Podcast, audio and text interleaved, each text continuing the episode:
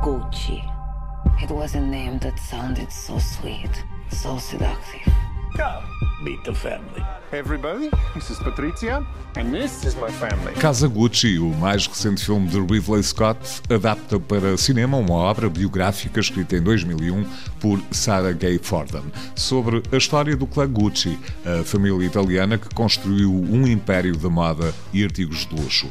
Para o crítico João Lopes, este é um filme de tal forma bem elaborado que dificilmente deixará os membros da Academia de Artes e Ciências Cinematográficas de Hollywood indiferentes. Faça um filme tão inteligente e tão elaborado como Casa Gucci, apetece-me dizer que é preciso não desesperar.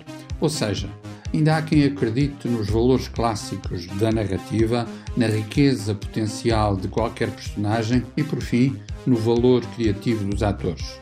Assim acontece com esta evocação das lutas internas do Império Gucci com a assinatura de Ridley Scott. Uma saga familiar que, a pouco e pouco, adquire a dimensão de uma tragédia shakespeariana, para mais com um espantoso lote de atores que inclui Adam Driver, Jeremy Irons, Al Pacino e, no papel da mulher de Maurizio Gucci, a notável Lady Gaga. E se este é um tempo de apostas para os Oscars, eu diria que Lady Gaga vai ser nomeada para melhor atriz, no mínimo. I subscribe to unconventional punishments.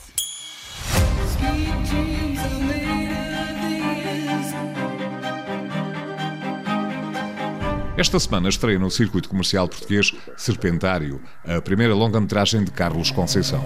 Minha mãe falava-me de um reino distante, de clima quente, com horizontes a perder de vista. Eis um filme que aposta num registro pessoal e, mais do que isso, confessional. O próprio realizador, Carlos Conceição, assume a voz off de uma personagem errante interpretada por João Arraes, que deambula por paisagens africanas à procura das memórias da mãe e, num certo sentido, do seu fantasma. Serpentário é um filme obviamente limitado pela banalidade figurativa da própria personagem e até pela sonoridade monótona, por vezes difícil de compreender dessa voz off. Fica de qualquer modo essa ideia de um cinema que se apoia em cenários realistas para dar conta de uma avalanche de emoções puramente interiores. Dir-se-ia uma aventura entre a evidência das coisas e os enigmas da poesia. Do cartaz de estreias fazem ainda parte o drama Benedetta, realizado por Paul Verhoeven, Caça-Fantasmas, O Legado, com Sigourney Weaver e Bill Murray, a animação da Disney Encanto e poderemos ainda ver ou rever Old Boy, velho amigo do cineasta sul-coreano Park Chan-wook, que foi exibido em Portugal em 2005 no âmbito do Fantasporto.